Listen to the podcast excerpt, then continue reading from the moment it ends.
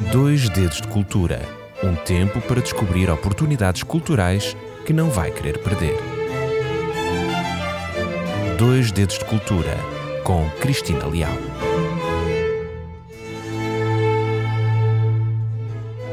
Olá, seja muito bem-vindo a mais uma semana de Dois Dedos de Cultura. Eu sou a Cristina Leal e hoje faço um convite para conhecer melhor a vida e a obra de Mário Cesarini. E faço este convite por duas razões específicas. Primeiro, porque eu gosto muito da pintura de Cesarini e a obra dele e a vida dele enquanto poeta, escritor e pintor é, a meu ver, muito interessante. E em segundo lugar, porque Mário Cesarini completaria 100 anos de idade em agosto de 2023. Por isso, desde agosto e durante os próximos meses, o centenário do pintor, do poeta, será celebrado com várias iniciativas de norte a sul do país, bem como em alguns países do estrangeiro. E por isso aqui estou eu para dar a conhecer alguns dos locais onde as mesmas vão acontecer. Cesarini foi conhecido por ser um surrealista. E relembro muito resumidamente que o surrealismo foi uma das vanguardas artísticas europeias que surgiu em Paris no início do século XX. Foi um movimento que se originou em reação ao racionalismo e ao materialismo da sociedade ocidental. E a arte surrealista não se restringe apenas à pintura, de forma que ela também vai influenciar outras manifestações artísticas, como seja a escultura, a literatura, o teatro e também o cinema. Este movimento artístico, do qual fazem parte nomes mundialmente conhecidos, que penso que você que me está a ouvir já ouviu muitas vezes falar deles, nomeadamente Miró, o pintor belga René Magritte, Salvador Dali e até o próprio escritor Oswald Andrade. O surrealismo propõe a valorização da fantasia, da loucura, a utilização da reação automática do artista. E é assim que o artista vai se deixando levar pelo seu impulso e vai registando tudo aquilo que vier à mente sem se preocupar com a lógica. E posso dizer que, de uma forma simplificada, podemos listar as principais características do surrealismo nestes pontos. Um pensamento livre, uma espontaneidade da expressão, uma influência também das teorias da psicanálise, criação de cenas irreais, penso que todos já verificámos isso, sobretudo nas pinturas de Salvador Dali, a valorização do inconsciente e Cesarini, enquanto artista, ele era de facto um surrealista. Mas agora perguntar-me-á quem foi Mário Cesarini? Muito bem, Mário Cesarini, ele ficou conhecido sobretudo pela sua poesia. É verdade, começou pela poesia, tendo deixado um dos mais importantes contributos para a literatura portuguesa. Contudo, ele também encontrou nas artes plásticas um refúgio artístico, especialmente na pintura, onde explorava novas formas de trabalho, explorava uh, materiais que eram pouco convencionais, por exemplo, o café, técnicas irreverentes, como seja a condução da mão pela trepidação, o que fazia com que a sua uh, pintura fosse de facto surreal. Mário Cesarini de Vasconcelos tinha no seu sangue ascendência corsa, italiana, espanhola e também um lado beirão da parte do seu pai que nasceu em Tondela. Cesarini nasceu no local próximo de Sintra, na Estrada da Damaia, nomeadamente numa vila, a Vila Edith, no dia 9 de agosto de 1923. Quando ele nasceu era, era o mais novo de quatro irmãos, tinha mais três irmãs e foi criado no coração da cidade. Entretanto, os seus pais mudam de, uh, do local, portanto, vão viver para um prédio no Martim Muniz e a influência da, da vida, da família uh, deste homem foi muito importante para aquilo que haveria de ser Mário Cesarini. Da infância, ele recorda que a vida em casa não era nada fácil. O casamento entre os seus pais não tinha sido feliz, uh, era um casamento infeliz e as discussões eram recorrentes.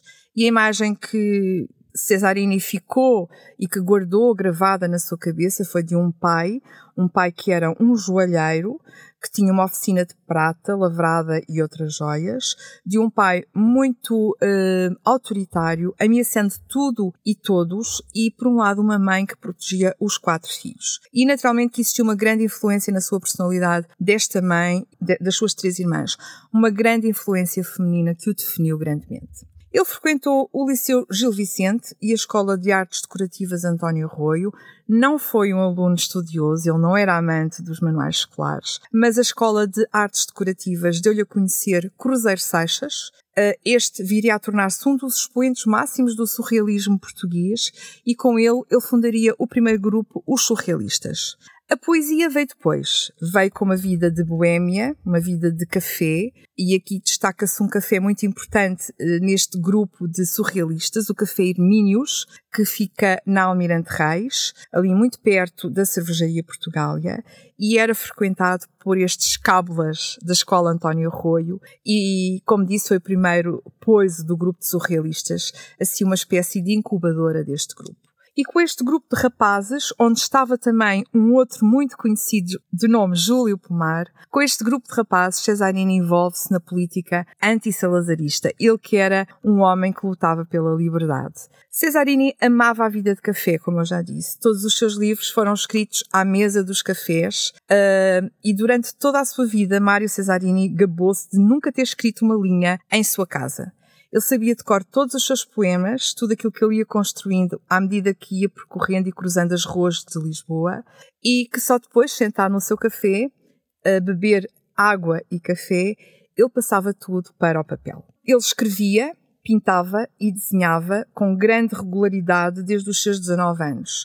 E sempre exatamente por esta ordem: escrita, pintura e desenho. A poesia veio primeiro e só depois chegou a pintura, que acabaria por invadir uh, grandemente o seu mundo.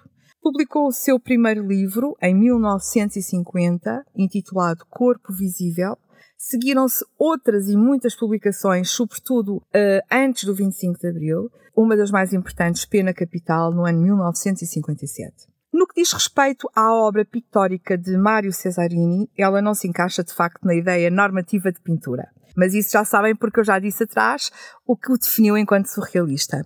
Então as suas peças têm uma característica muito própria, sendo como um poemas-objeto, pois são compostas essencialmente por colagem, poemas e objetos. Este artista escreveu poemas, que é interessante, portanto, ele escreveu poemas para criar desenhos e pintava desenhos para criar um poema, sendo assim um trabalho circular. Toda a sua produção artística estava muito e bastante interligada. Ele nunca separou as tintas das palavras e para ele desenho, pintura e poema eram sempre uma e a mesma criação. E como é que Mário Cesarini se eh, confrontou ou descobriu o surrealismo? Isto aconteceu mais ou menos na sua idade dos 22, 23 anos e de uma forma quase ao acaso, quando ele e um outro vulto também uh, da literatura portuguesa, Alexandre O'Neill, descobriram um livro intitulado História do Surrealismo, um livro de autoria de Maurice Nadeau. Este senhor, Maurice Nadeau, uh, era um editor, um crítico e escritor francês muito conhecido e que contribuiu grandemente para descobrir uh, escritores importantes, uh, escritores de porte como sejam Samuel Beckett Henry Miller. A descoberta deste livro e deste autor, de Maurice Nadeau, foi assim quase ao acaso e porque a própria censura não conseguiu evitar que eles o conhecessem. E foi através das palavras deste livro que tomaram a decisão de se tornarem surrealistas. A verdade é que a corrente artística surrealista representava a realização total do nosso estado de espírito, a defesa do amor, da liberdade e da poesia.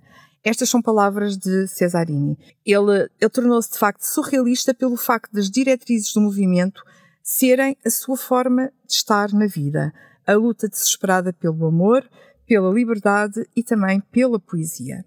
Ele dizia: é viver numa trindade que vem substituir a liberdade, igualdade e fraternidade, que é substituída pela liberdade, pelo amor e pela poesia.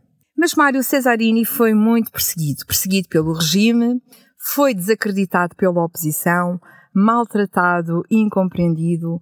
Cada vez se encontrava mais isolado e por isso ele sentiu-se obrigado a sair do país. Primeiro para Paris, o que aconteceu em 1964, e depois para Londres, que acabou por se tornar a sua cidade preferida. Quando aconteceu o 25 de Abril e a revolução que o caracterizou, ele pensou que tinha chegado a hora do movimento surrealista em Portugal deixar as catacumbas, onde habitualmente vivia escondido, e surgir em pleno vigor à luz do dia. Então ele preparou a grande antologia de textos surrealistas internacionais com que sempre sonhara e que a censura oficial nunca tinha deixado passar. Então ele publica em 1977 o livro Textos de Afirmação e de Combate do Movimento Surrealista Mundial.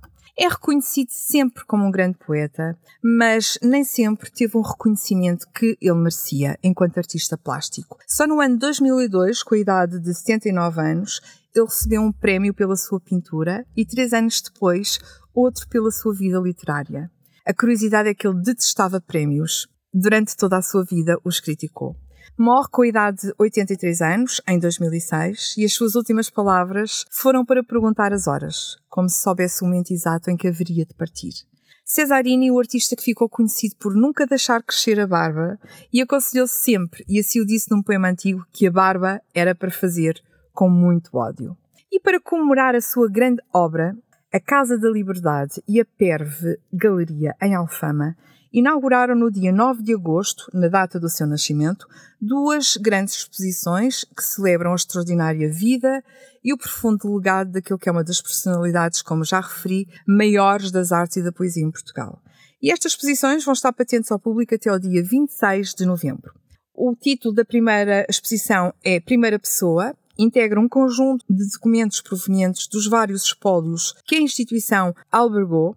Encontramos pinturas, fotografias, poemas. Uh, muito interessante, encontramos uma correspondência trocada com Yoko Ono, na qual a artista lhe encomenda uma obra para homenagear John Lennon na Central Park, em Nova York. Obra essa que também está patente na exposição. Temos também na Perve Galeria em Alfama, ou no outro local de exposição, eh, encontramos, eh, são mostradas, aliás, as relações estabelecidas entre Cesarini e os seus contemporâneos, uma exposição que sublinha as suas colaborações com os surrealistas portugueses e estrangeiros.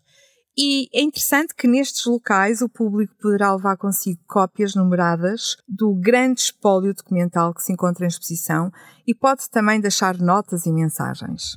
Além desta exposição, vai estar também patente, ou está patente, perdão, na Fundação Cupertino de Miranda, em Vila Nova de Famalicão, uma exposição de Mário Cesarini que ficará até setembro de 2024, que tem o título Em Todas as Ruas Te Encontro. Também, uh, no Museu de Arte, Arquitetura e Tecnologia MAT em Lisboa, entre os dias 3 de outubro e 18 de fevereiro, eh, vai existir uma exposição intitulada O Castelo Surrealista. E o Museu Municipal Amadeu de Sousa Cardoso, em Amarante, vai receber uma exposição do artista entre março e junho de 2024. Enfim, são vários os locais espalhados pelo país uh, onde vão estar exposições, onde vão existir conversas, debates acerca deste conhecido autor, poeta, escritor, enfim. E hoje ficamos por aqui com o desejo de que este volto de poesia e pintura portuguesa possa fazer parte mais integrante do seu conhecimento.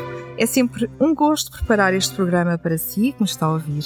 Obrigada por ter ficado até ao final e já sabe, todos os programas Dois Dedos de Cultura estão em podcast na plataforma Spotify. Ative o sininho e assim será recordado de um novo programa. Despeço-me com as maiores bênçãos de Deus e até para a semana, se Deus quiser. Já agora, conheça a obra deste autor nas redes sociais da rádio rcsnovotempo.pt.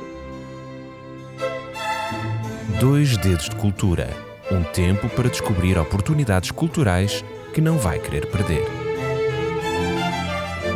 Dois Dedos de Cultura com Cristina Leal.